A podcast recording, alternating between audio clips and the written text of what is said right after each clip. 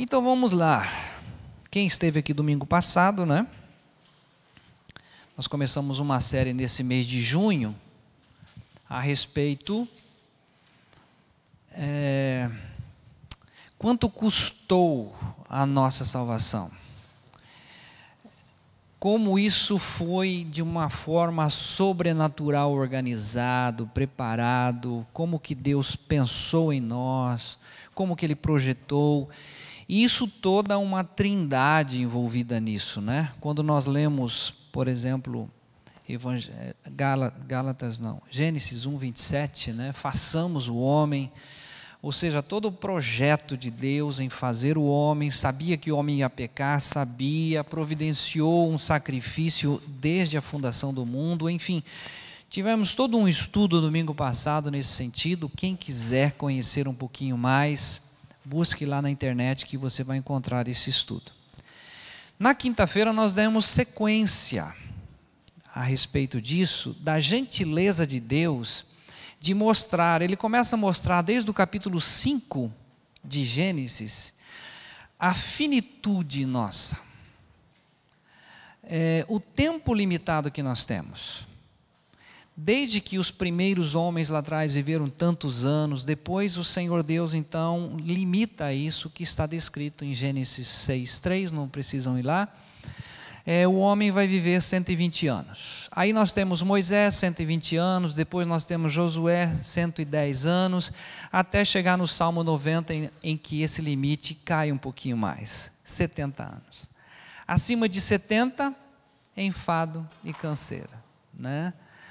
O melhor deles é enfado e canseira.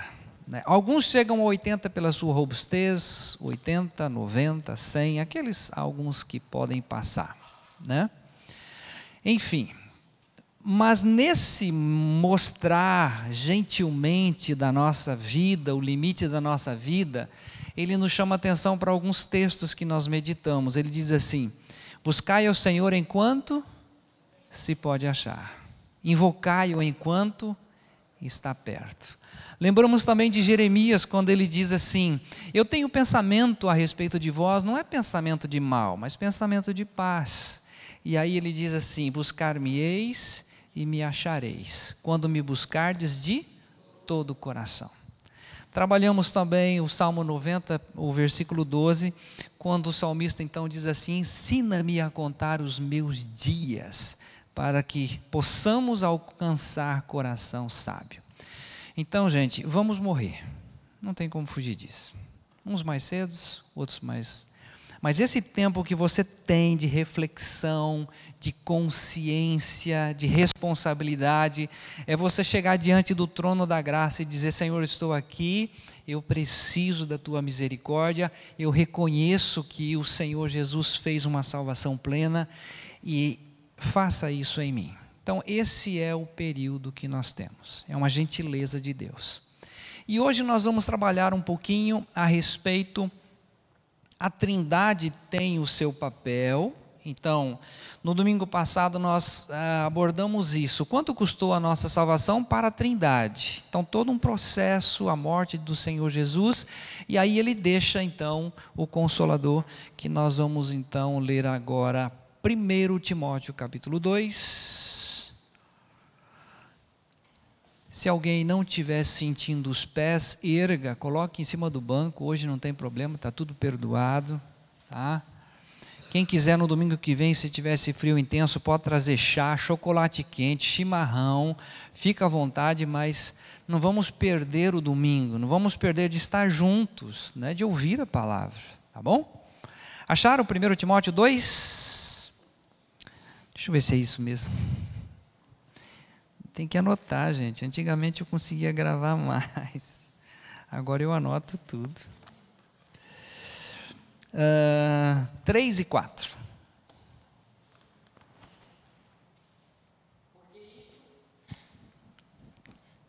Tudo Porque... certo. Tá.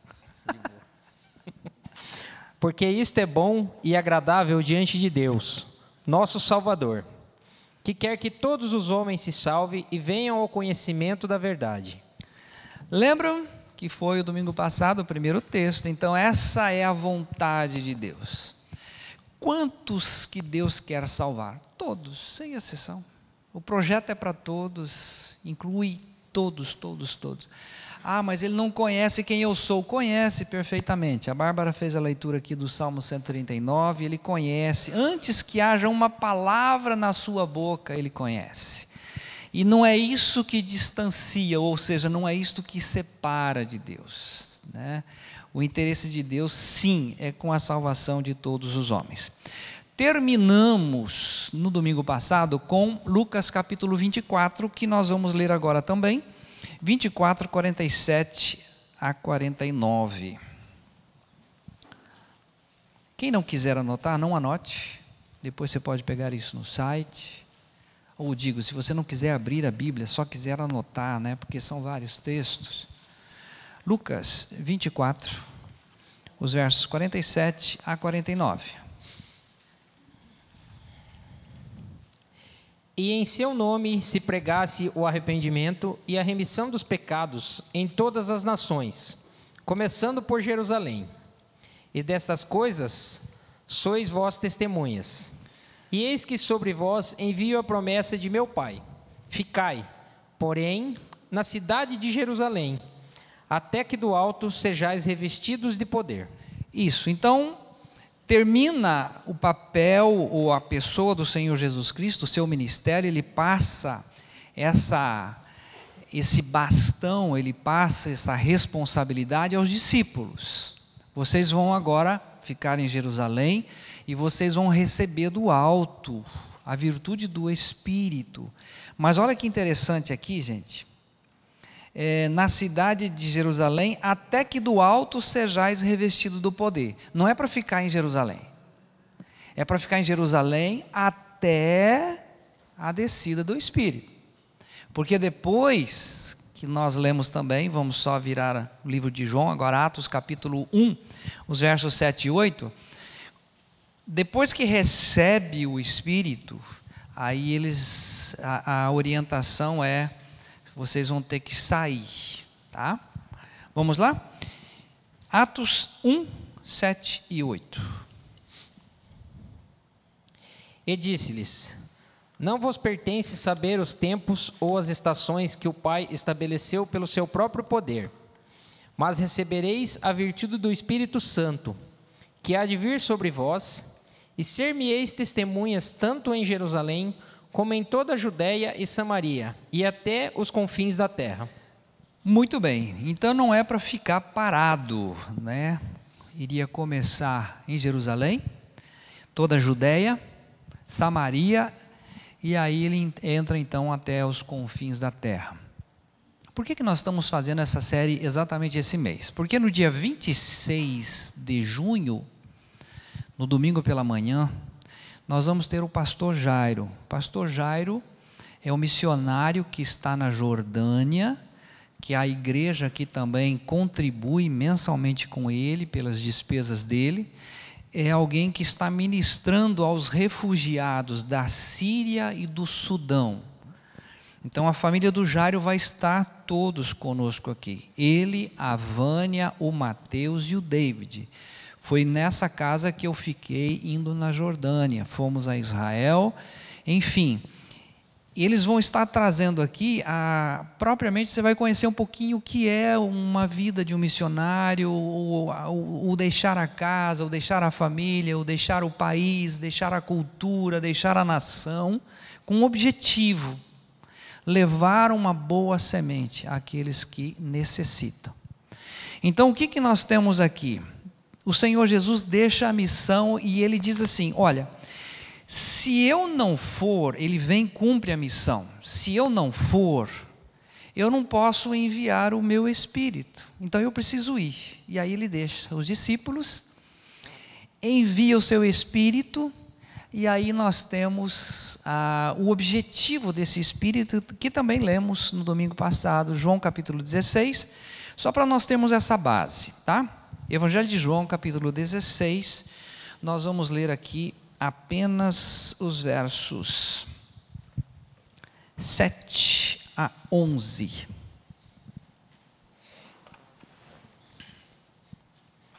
Todavia, digo-vos a verdade: que vos convém que eu vá, porque, se eu não for, o Consolador não virá a vós, mas, se eu for, enviá-lo-ei. E quando ele vier, convencerá o mundo do pecado e da justiça e do juízo. Do pecado, porque não creem em mim. Da justiça, porque vou para meu Pai e não me vereis mais. E do juízo, porque já o príncipe deste mundo está julgado. Pronto, nós vimos isso aqui também. Você deve ter gravado, deve ter isso em mente que a ação não é do pastor, não é do missionário, não é do apóstolo Paulo, não é do Moisés, não é do irmão Renato. Não me deixa esquecer, irmão Renato, hoje, hora que nós terminarmos a pregação, o irmão vem aqui na frente, a igreja vai orar ele sai agora dia 14, vai a Rondônia, vai em nome da igreja levar a palavra de Deus lá. Então vamos fazer isso aqui, não me deixe esquecer depois. Tá? É, não é o irmão Renato, não, não são as pessoas. Quem vai convencer o indivíduo é o Espírito. Né? Ele vai convencer o mundo do pecado, você pode falar que a pessoa é pecadora, você pode, todos aqueles textos que nós vimos domingo passado, se o Espírito Santo não revelar isso, é, você acaba sendo um cara chato, insistente, mas quando o Espírito revela, ele te convence né, da sua natureza, aí ele te convence também de que há uma salvação há algo que foi feito em seu benefício. Então, é uma gentileza do Espírito Santo. Agora, como como que uma pessoa vai ouvir tudo isso se nós não tivermos pregadores? Né? Como ouvirão se não há quem pregue? Paulo dizendo a sua carta aos Romanos. Então, tem que ter o pregador. E aí nós entendemos uma coisa, gente. É, você quer dar trabalho para o Espírito Santo? Pregue a palavra. E é isso que Jesus então chamou os seus discípulos.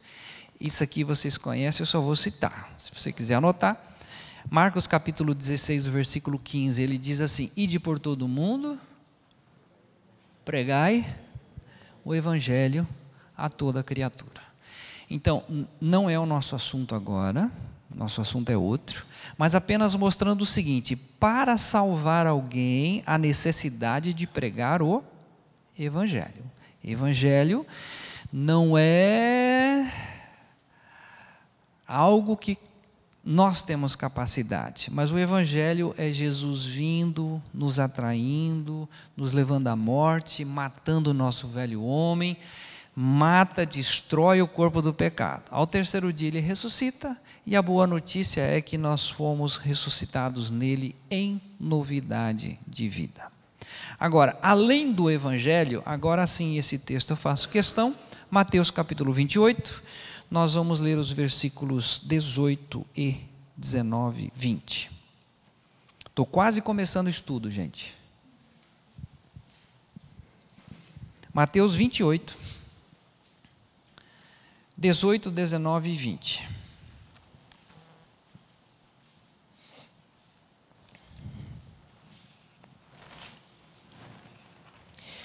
E, chegando-se Jesus, falou-lhes, dizendo: É-me dado todo o poder no céu e na terra. Portanto, ide, ensinai todas as nações, batizando-as em nome do Pai, e do Filho e do Espírito Santo ensinando-as a guardar todas as coisas que eu vos tenho mandado. E eis que eu estou convosco todos os dias, até a consumação dos séculos. Amém. Isso. Algumas versões trazem o amém, outras versões não trazem esse amém. Só para nós termos a compreensão, então, ele chama os discípulos: olha, eu estou indo para o meu pai, vocês recebem o Espírito, vocês vão começar uma nova é, jornada com, com a bênção, a recepção da minha vida em vocês e da vida do Espírito Santo dentro de vocês. O que, que vocês vão fazer? Vocês vão pregar o Evangelho. O que mais? E vocês vão ensinar estas pessoas a guardar todas as coisas que vos têm ordenado. Por isso que na quinta-feira nós trabalhamos um assunto, li, o limite da nossa vida.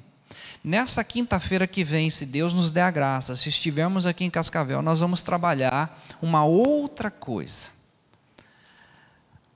A Santa Cidade, a Nova Jerusalém. E o objetivo de quinta-feira é: tem muita gente com medo de morrer, porque não sabe o que vem pela frente, a incerteza, porque não tem a revelação. Mas se você vir aqui na quinta-feira, você vai ficar doidinho igual Paulo. Ele vai, você vai dizer assim: para mim, o viver é Cristo e o morrer é lucro. Eu vou estar na santa cidade, na Nova Jerusalém, na presença do Deus Altíssimo. Você vai ver que a morte vai se tornar uma coisa insignificante aí, porque aquele que está em Cristo, ele passou da morte para a vida, não há mais condenação. Mas é o assunto de quinta-feira, tá bom? Hoje nós temos uma outra coisa a abordar, porque nós queremos atingir um objetivo hoje. Então vamos lá, Atos capítulo 7, o versículo 59 e 60. É, Para você ter o, o, o assunto em mente. Quanto custou a sua salvação, a minha salvação. A Trindade executou tudo e agora ele manda aos discípulos anunciar isso. A obra já foi feita, é para anunciar. Só que nesse sair e anunciar, tivemos aí algumas consequências, tá? Vamos lá, 59 e 60? E apedrejaram a Estevão, que em invocação dizia: Senhor Jesus, recebe o meu espírito. E, pondo-se de joelhos, clamou com grande voz: Senhor, não lhes imputes este pecado. E tendo dito isto, adormeceu. Estevão é um dos sete que foram escolhidos na igreja de Antioquia, na igreja de Jerusalém, para levar o evangelho, para servir as mesas, enfim o início da igreja, para que o evangelho saísse de Jerusalém e de Antioquia e chegasse em Cascavel, no dia 12, dia dos namorados, para chegar aqui hoje, para nós termos a Bíblia, sentarmos, lermos, custou caro as vidas lá no início. Eles obedeceram uma palavra, é para pregar é para sair. Vocês vão ficar em Jerusalém. Nós estamos pulando tudo isso, tá? Eles ficaram em Jerusalém, eles receberam o Espírito Santo, os discípulos começam a pregar, a perseguição começa a acontecer, mas aí eles ainda estão em Jerusalém. E Jesus disse assim: Olha, vocês vão começar em Jerusalém e vocês vão sair para Samaria, para todas as partes do mundo, todas as nações. Mas isso nós estamos reforçando que uma vez que você começa a pregar o Evangelho, primeiro, você vai ser odiado pela própria família. Isso aí você vai. Você já começa a confusão em casa. Ah, eu morri com Cristo, agora Cristo é a minha vida. Primeiro, que se você sair do catolicismo para o protestantismo, você já vai ter uma barreira. Depois, ainda você falar que você morreu, você vai ter uma barreira maior ainda. Como assim morreu? Que história é essa? É um sacrifício que foi feito por mim, enfim, da própria família já começa. Uma outra coisa que Jesus já orienta na Escritura é que vocês serão odiados por causa do meu nome. Você vai ser odiado lá, se você entrar. Tudo certo, gente. Deus não voltou, Jesus não voltou, é apenas algo que aconteceu ali atrás. Fica tranquilo. Essa semana eu estava em Londrina e lembrei de um episódio. Um pastor fez, eu estava eu tava lá na igreja naquele dia que ele fez, um culto, domingo à noite, aquele culto da volta do Senhor Jesus Cristo, aquela empolgação, a igreja toda tensa, e tinha um senhor que ele era da polícia. E ele fazia aquele comando de corneta para chamar a atenção lá da, da, do quartel dele. Quando o pastor falou que quando Jesus voltasse à meia-noite, aí ele bateu o pé no chão e, e combinou com um camarada para tocar trombeta. Gente, tinha uma moça do meu lado, gente. Eu achei que tinha dado um piripaque nela. Porque assim, isso não se faz também, né, Moisés? Misericórdia. Mas aqui só foi uma situação lá atrás, tá bom? Vamos voltar aqui. Uh, agora, como é que eu volto? Né? Como é que eu prossigo, Moisés? Me ajuda, gente. Vamos lá. Onde eu parei? Me ajudem. 59 e 60, não foi? 8, agora de Atos, do 1 ao 5, que esse momento que acontece ali, Estevão foi apedrejado, logo a igreja é despertada, ah, nós precisamos sair daqui, não podemos ficar aqui. Né? E Jesus já tinha orientado isso. Atos 8, do 1 ao 5, nós vamos ler. E também Saulo consentiu na morte dele. E fez-se, naquele dia, uma grande perseguição contra a igreja que estava em Jerusalém. E todos foram dispersos pelas terras da Judéia e de Samaria. Olha que lindo isso aqui, gente. Deus às vezes precisa dar um empurrãozinho, não precisa? É ou não é? Fala sério. Né? A pessoa fica no comodismo, ah, eu nasci de novo, oh, que benção, agora estou no reino de Deus. Então, mas às vezes Deus precisa, escuta, e agora? Vai ficar só nisso? Está tudo certo? E os outros? E os demais? Né? Eu morri por todos. Aí o que, que acontece? Em Jerusalém está muito bom, porque a igreja cresceu, se você lê o livro de Atos, Começa com 120 pessoas, depois tem 3 mil almas, depois são 5 mil almas. A igreja chega a 8.120 pessoas. Precisam de gente para servir as mesas. A igreja está gostosa, um ambiente gostoso, tem louvor, tem tudo. Deus fala, eu tenho, isso aqui tem que sair. É, é começando em Jerusalém, Judéia, Samaria, até os confins da terra. E é o que acontece no versículo 1 que, que já foi lido, né? 2. Faltou um pedacinho aqui, mas tudo bem. Ele fala, exceto os apóstolos, no final do 1. É verdade, por gentileza. Eu cortei, né? Não, Mal educado. e uns varões piedosos foram enterrar Estevão e fizeram sobre ele grande pranto. E Saulo assolava a igreja, entrando pelas casas e arrastando homens e mulheres, os encerrava na prisão mas os que andavam dispersos iam por toda parte anunciando a palavra. E, descendo Filipe à cidade de Samaria, lhes pregava a Cristo. Ah, saiu de Jerusalém, vai para a Judéia, começa a perseguição, Saulo começa a perseguir todo mundo, e aí eles têm que sair do conforto, e aí então chega a Samaria, e depois de Samaria começa a tomar um, uma proporção bem maior. Né? O objetivo nosso aqui, gente, é fazer isso, trazer à memória que esses homens lá atrás saíram. Como que isso chega a nós? Isso, com o passar dos anos, outros homens, outras situações, situações difíceis aconteceram para que isso chegasse a nós, aqui no Brasil. Né? Então vamos continuar. Atos, agora capítulo 9, os versículos 15 e 16. Disse-lhe, porém, o Senhor Vai, porque este é para mim um vaso escolhido, para levar o meu nome diante dos gentios e dos reis e dos filhos de Israel. E eu lhe mostrarei quando deve padecer pelo meu nome. É. Meio pesado isso aqui, né?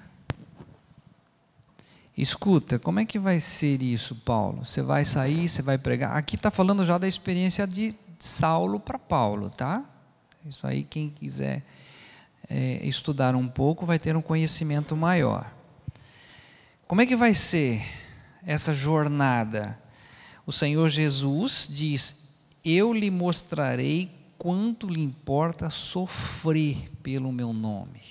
Então, o convite é: vai, prega, mas não vai ser todo mundo aplaudindo, todo mundo dizendo: olha que lindo, ele é um pregador do Evangelho. Que maravilha. Os santos, sim, vão receber na casa, vão fazer de tudo, vão cuidar, vão zelar. Mas aí fora você vai enfrentar aquilo que Ezequiel também enfrentou. É um povo de semblante carregado, pesado, mas eu quero que eles saibam que esteve no meio deles um profeta.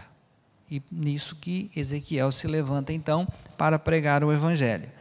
Agora, o que nós vamos ainda ver aqui, Atos capítulo 12, 1 e 2, que mais uma pessoa foi morta, e isso começou a despertar interesse em matar mais gente, porque o povo estava gostando da ideia. Atos 12, 1 e 2.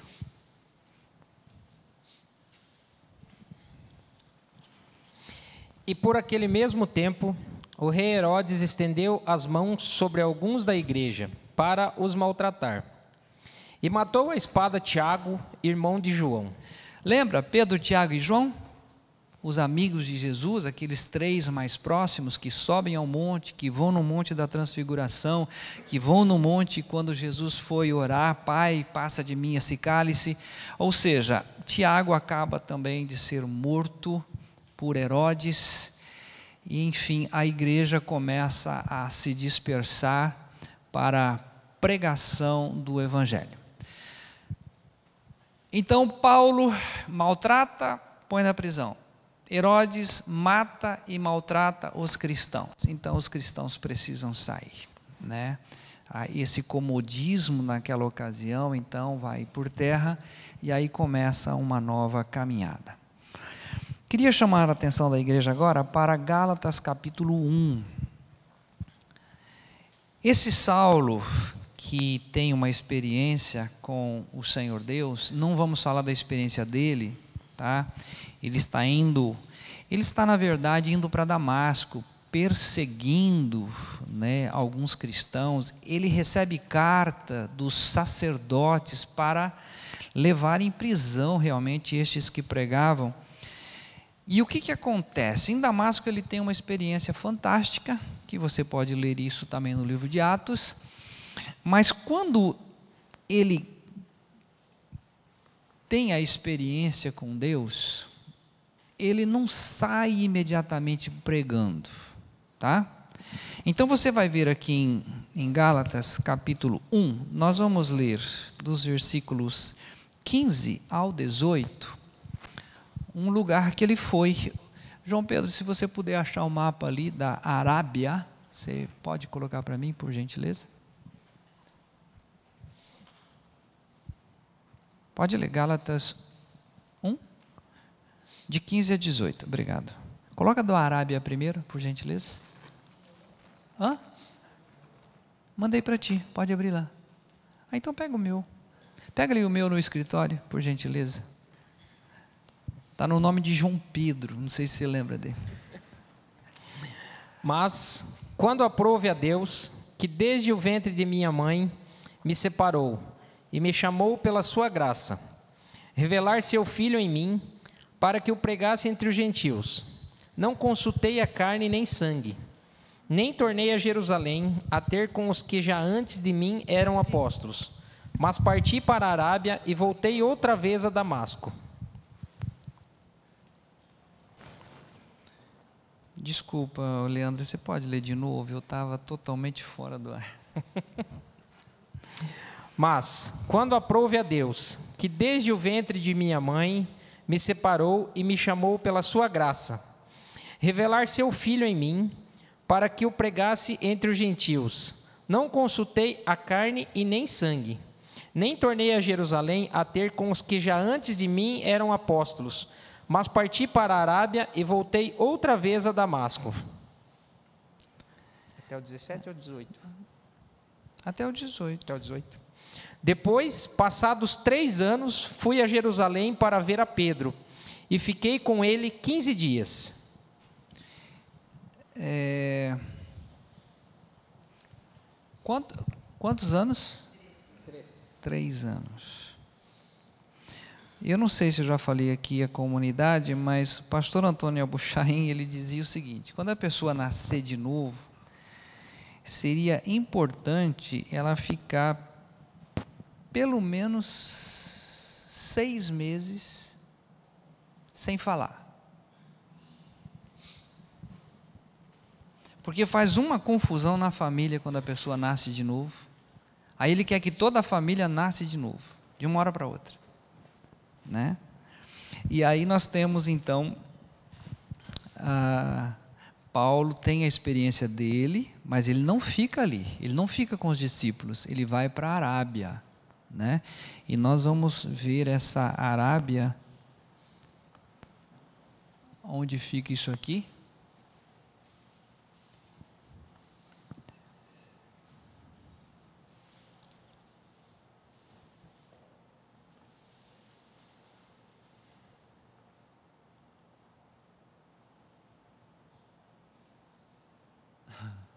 Obrigado, João.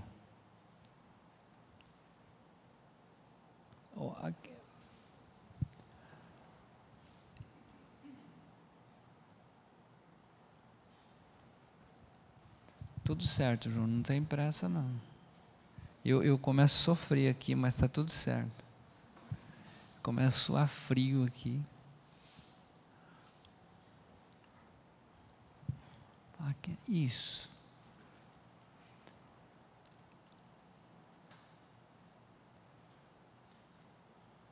Rapaz, está feinho esse mapa, hein? Está muito feio isso aqui. Lógico que você já achou Arábia aqui, né? Mas eu queria que você entendesse aqui o Egito. Aqui tem uma partezinha que não está aparecendo, que fica Jerusalém bem aqui no cantinho porque ele está subindo daqui lá para cima, que é Damasco, e ele vem para cá. Ó. Tudo isso aqui ó,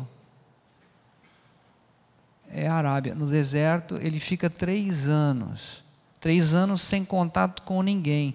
Vocês lembram de Oséias 2,14? Atrairei, levarei ao deserto e falarei ao coração. Então, durante três anos, ele não tem contato com os apóstolos. Ele vai orar, ele vai buscar ao Senhor. Você acha que é muito tempo? Então agora você vai ver Gálatas capítulo 2, o versículo 1.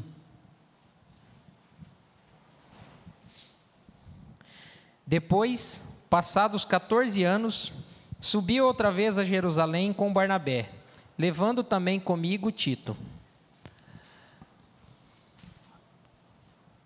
3 mais 14, 17. 17 anos para não falar besteira. Para não sair fazendo confusão.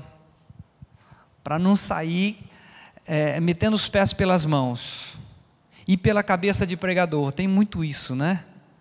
Aí você nasce de novo, aí o pregador, igual hoje, eu estou falando estudo sobre levar o evangelho. Aí a pessoa sai, não, eu tenho que sair, eu tenho que pregar, eu tenho que fazer. Não, Deus vai trazer ao seu coração a quietude, o momento, a hora, vai preparar, vai despertar o seu coração. Não é aquela coisa de empolgação, de querer fazer no muque, na marra, não é nada disso. É o Espírito Santo que faz tudo, ele convence, ele mostra, e ele vai mostrar que o amor pelo perdido, ele vai colocar na pessoa entranhas de misericórdia, ele vai despertar tudo isso. Então não é uma coisa assim, ah, eu vou, eu vou fazer agora porque o fulano está falando. Não. Nós temos uma orientação que Jesus nos passa e de pregar o evangelho a toda criatura. O Espírito Santo ele convence do pecado, da justiça e do juízo. O que, que você vai fazer? Você vai falar, Senhor, eu estou aqui.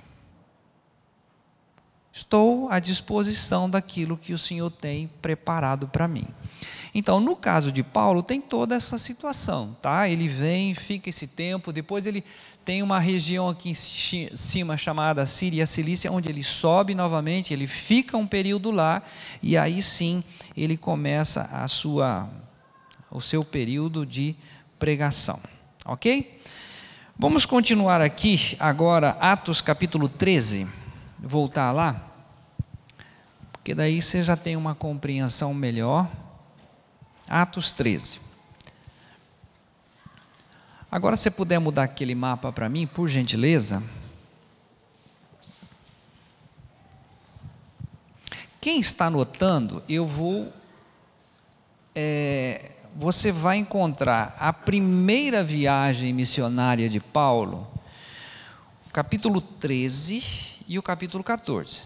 São dois capítulos que então começa-se a, a, o ministério de Paulo, as viagens de Paulo. E nós vamos ler agora, capítulo 13, os versos 1 a 4.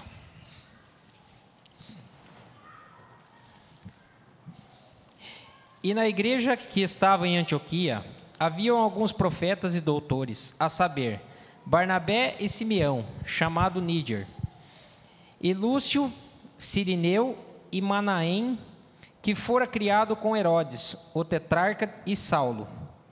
E servindo eles ao Senhor e jejuando, disse o Espírito Santo: Apartai-me a Barnabé e a Saulo para a obra a que os tenho chamado. Então, jejuando e orando, e pondo sobre eles as mãos, os despediram.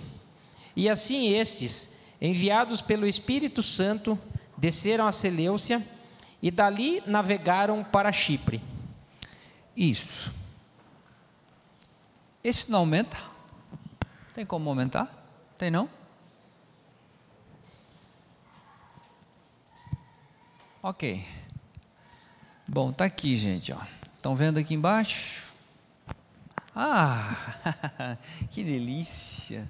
Os recursos são fantásticos. Olha aqui, ó. Tudo começou aqui, Jerusalém a respeito da descida do Espírito Santo, tá? Começa aqui. Mas a primeira, né, onde começa propriamente dito a, a questão das viagens de Paulo, aqui em cima, ó, tá vendo? Aqui você tem a legenda, ó. Primeira viagem de Paulo. Ele começa aqui, ele sai daqui e vem para Chipre. Daqui ele sobe e volta. Tudo isso de jatinho, gente. Então foi rapidinho. Um instantinho ele estava lá, voltou, né? Final de semana. gente do céu, você consegue imaginar naquele período os, os, os submarinos que iam ali para Chipre? Devia ser um negócio os barquinhos que deviam ter nessa ocasião. É interessante que as viagens de Paulo não começam em Jerusalém, começam aqui, ó, porque esse período que ele sobe, ele fica é, tendo toda a revelação de Deus para começar um trabalho missionário, né? Ele vai enfrentar tete a tete então aqui, ó, você encontra do capítulo 13 ao capítulo 14 todinho essa primeira viagem missionária, onde ele vai e volta a Antioquia. Quando ele volta a Antioquia, olha o capítulo 14, os versículos 26, 27 e 28. Aqui ele está retornando à igreja e passando um relatório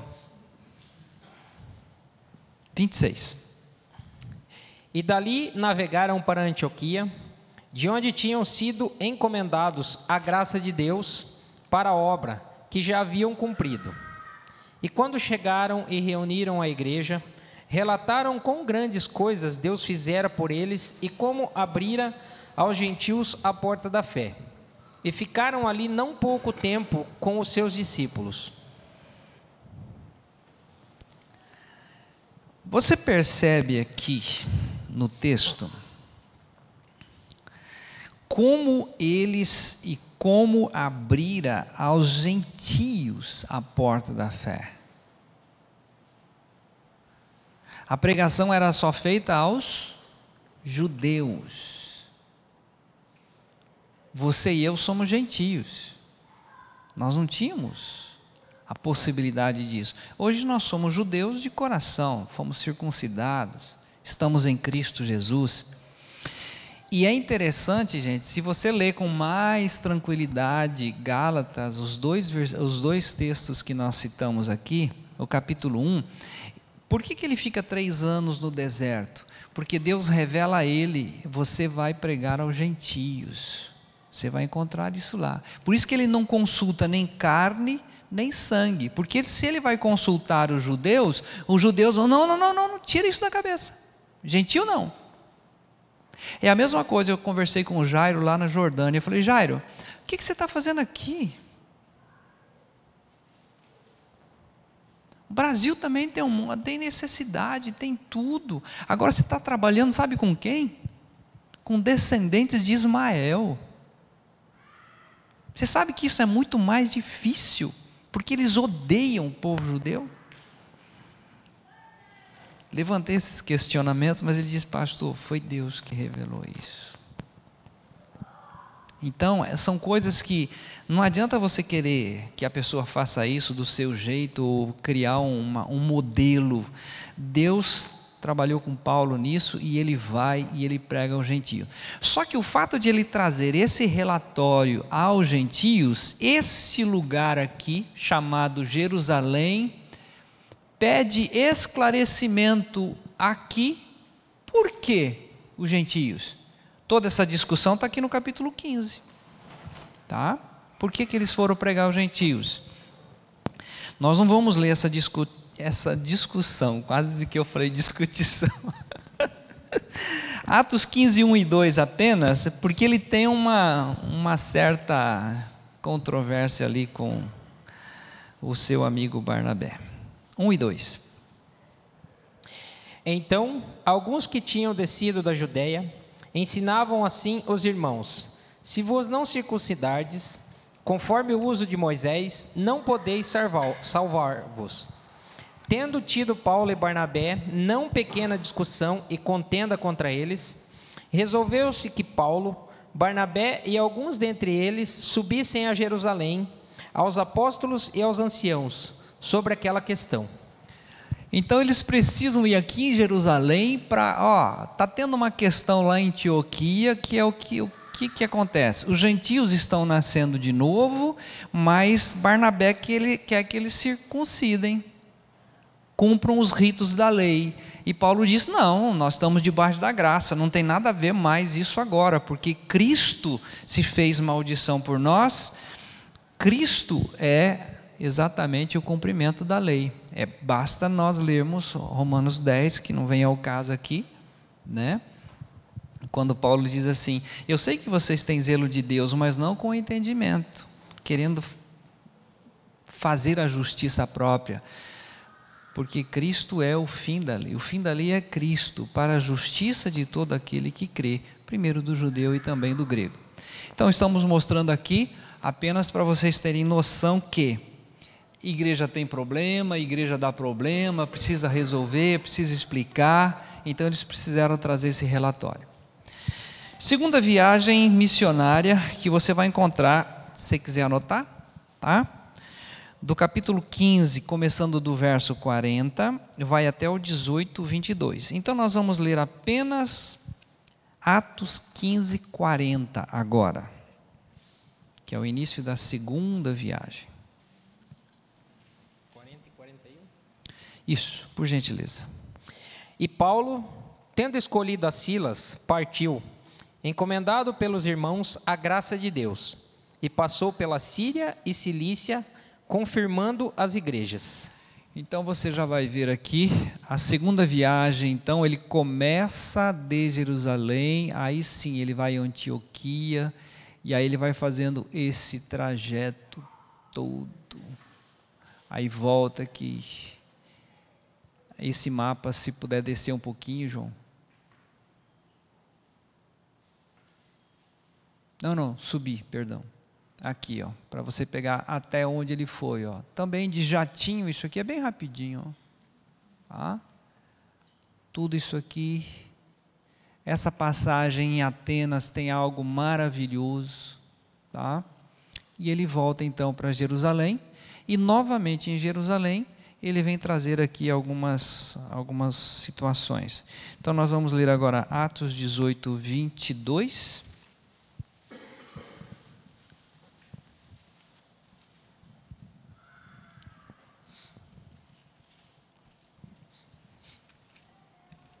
E chegando a Cesareia, subiu a Jerusalém, e saudando a igreja, desceu a Antioquia.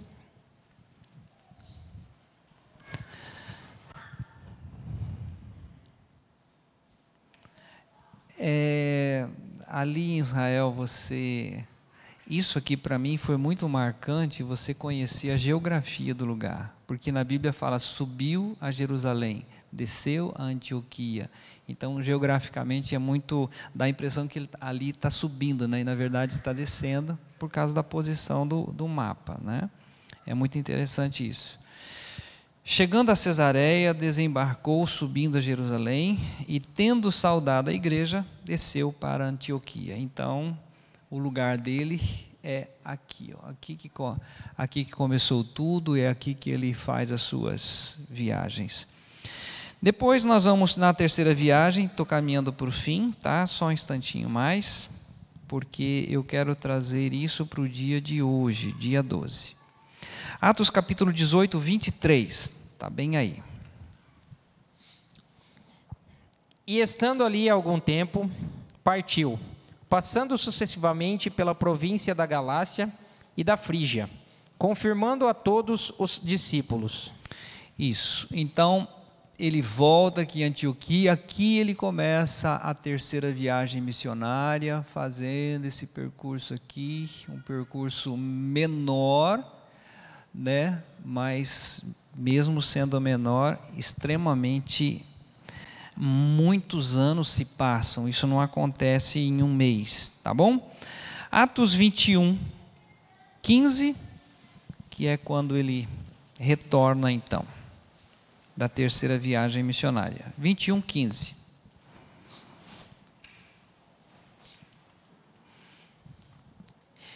E depois daqueles dias, havendo feito os nossos preparativos, subimos a Jerusalém. Isso. Então, ele chega em Jerusalém, Jerusalém tem toda aqui uma perseguição, até o momento em que ele apela para César. E quando ele apela para César, seria então a sua última viagem missionária, que aí eu preciso que você amplie o mapa, por gentileza, novamente.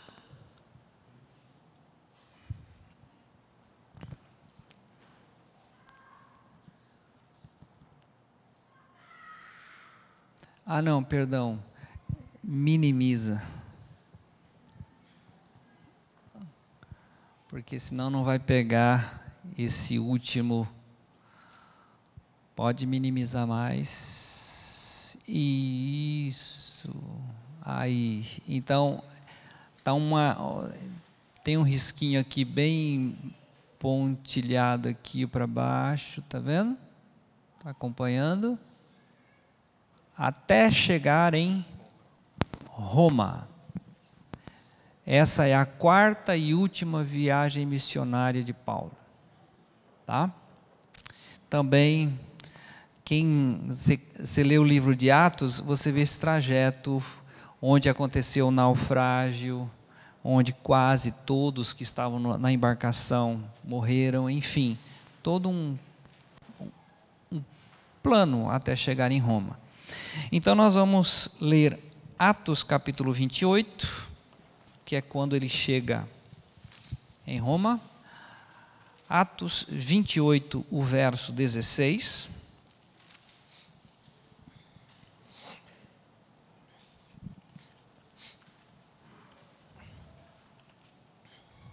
E logo que chegamos a Roma, o centurião entregou os presos ao general dos exércitos mas a Paulo se lhe permitiu morar à parte, com o soldado que o guardava.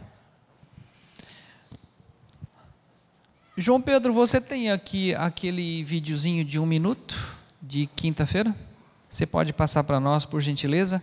Ali ele chega em Roma e é o finalzinho da vida dele. Então, quando a gente fala nessas quatro viagens missionárias, não é igual você vai ali, volta aqui, vai ali, volta aqui, você faz tantas viagens. É aqui a vida dele depois da regeneração foram quatro viagens que ele faz e o objetivo dessas viagens é pregação do evangelho, difundir o reino de Deus.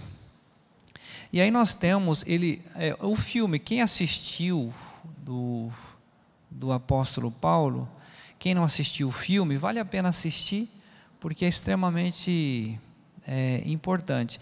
E ele tem um dizer aqui que nós até trabalhamos na quinta-feira à noite, a respeito da nossa vida. Ela é muito é, limitada, muito curta. Então ele faz uma comparação muito bonita. Ok? Já já o João acha ali para nós. E nós vamos agora para um outro. Achou? Poxa vida. Menino rápido. jogo de água até você. Sim. Imediatamente Imagine se olhando para o vasto mar diante de você. A mão está vazia. Você se abaixa, põe a mão na água, é a vida do homem, e traz um pouco de água até você. Do nascimento à morte, ela está sempre imediatamente a água começa a escorrer até os dedos, até a mão está vazia. Junto com tudo a que você tem apreço, essa água é a vida do homem. Do nascimento à morte, ela está sempre escorrendo por nossas mãos, até se ir junto com tudo a que você tem apreço neste mundo. Porém, o reino de que falo, para o qual eu vivo, é como o resto da água do mar. O homem vive por aquele punhado de água que escorre pelos dedos. Mas aqueles que seguem Jesus Cristo vivem para aquela expansão infindável de mar.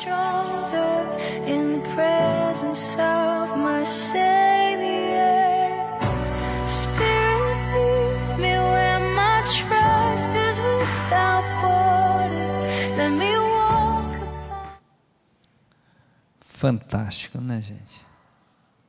O homem dá o sangue por essa água que é a nossa vida que escorre pela nossa mão.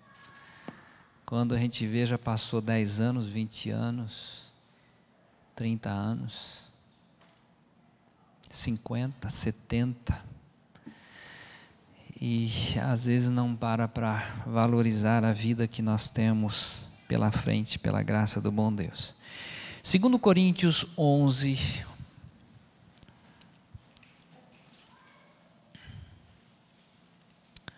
Segundo Coríntios 11. Esse eu quero ler com a igreja. Que quando nós vemos né, essas viagens de Paulo, a gente não tem noção do que ele passou. Mas aqui você vai ter noção. Segundo Coríntios 11, a partir do verso 23, ele diz: São ministros de Cristo? Falo como fora de mim, e eu ainda mais, em trabalhos, muito mais, muito mais em prisões, em açoites, sem medida, em perigos de morte, muitas vezes Cinco vezes recebi dos judeus uma quarentena de açoites menos um. Fui três vezes fustigado com varas, uma vez apedrejado. Em naufrágio, três vezes. Uma noite e um dia passei na voragem do mar. Em jornadas, muitas vezes em perigos de rios, em perigos de salteadores, em perigos entre patrícios, em perigos entre gentios, em perigos na cidade, em perigos no deserto, em perigos no mar, em perigos entre falsos irmãos, com trabalhos e fadigas, em vigílias, muitas vezes, em fome, e sede, em jejuns, muitas vezes, em frio e nudez.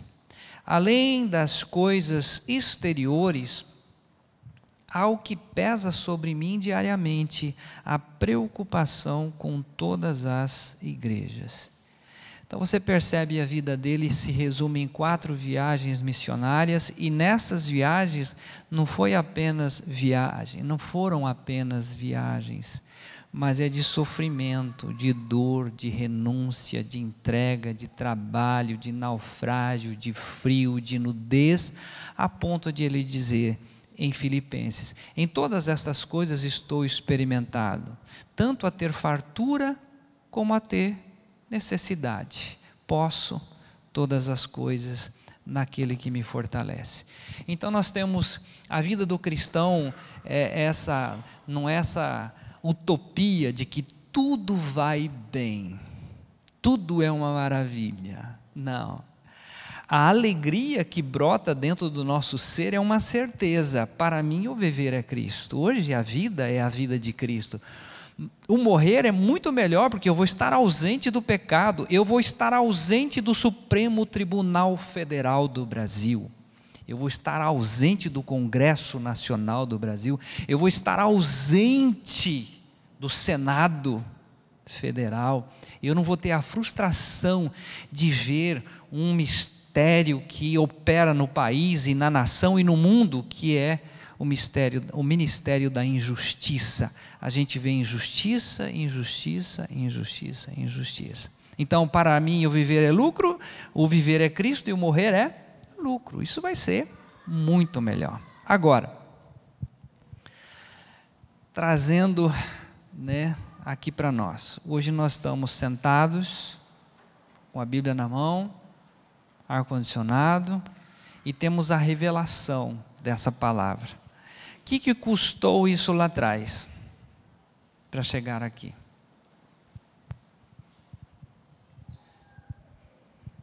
Além destes homens, você que conhece um pouco da história da igreja, Lutero, Zwinglio e tantos homens lá atrás. João Ferreira de Almeida, a Bíblia que você está usando foi traduzido por João Ferreira de Almeida.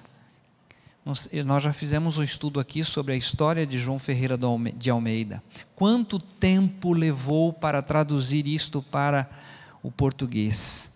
E mesmo ele não consegue terminar, ele para em Ezequiel, aí alguém termina a tradução. Hoje nós temos o conforto de sentar e ler a Escritura. Ou seja, o que, que nós estamos trabalhando esse mês? Há todo um projeto divino de salvar o homem. Depois, o Senhor Jesus deixa os seus discípulos: olha, agora você, vocês vão, vocês começam em Jerusalém e vocês vão até os confins da terra. E isso chegou a nós. E aí, domingo que vem, nós vamos trazer isso à nossa realidade. Como que você ouviu? Através de quem? Como que isso chegou pela primeira vez no seu ouvido? Foi um pastor? Foi um estudo na internet? Alguém falou para você? Foi um vizinho? Nós ouvimos na quarta-feira aqui dos homens o irmão Renato. Como que o irmão Renato ouviu pela primeira vez o Evangelho? Ele foi num supermercado em Foz do Iguaçu e alguém falou para ele: Escuta, eu vejo o senhor carregando uma Bíblia, mas o senhor já morreu? Né, irmão Renato? Já morreu? E aí, Maria, Maria de Lourdes, né? Maria de Lourdes pôde colocar ele a par do Evangelho. Então, no domingo que vem, nós, nós vamos trazer testemunhos, pessoal. Se você tem isso, quer trazer esse testemunho, você vai falar. Só que tem que ser rapidinho, porque é para não tomar muito tempo. E nós vamos estar mostrando. Pastor Jairo, que você vai ter aqui domingo, no dia 26, como que ele ouviu o Evangelho? Porque um dia essa igreja me liberou a ir à África do Sul, em Joanesburgo. Eu estava pregando numa igreja em Joanesburgo. Quem estava sentado lá? Pastor Jairo. E ali ele ouviu o evangelho da nossa atração, da nossa morte, da nossa ressurreição em Cristo. E hoje é um pregador desse evangelho. E aí, como que Deus opera, Deus continua operando na história, no mundo, nas nações. Porque o Espírito que convence do pecado, da justiça e do juízo. E você sendo alguém preparado por Deus, Ele vai te usar. Né? E se for para ser perseguido, e for passar frio, e for passar várias situações, naufrágio, você vai passar, porque você vai com a mesma visão de Paulo: para mim o viver é Cristo. Quando ele volta pela última vez em Jerusalém, o ágabo pega o cinto dele, amarra no pescoço dele, vai acontecer com, com essa pessoa que vai descer a Jerusalém. Paulo diz: Eu sei que vai acontecer comigo, mas é para eu descer em Jerusalém. Uma convicção, uma coisa plena, não é oba-oba, né? é convicto. Então nós vamos também estar trabalhando isso é, na semana que vem, tá bom?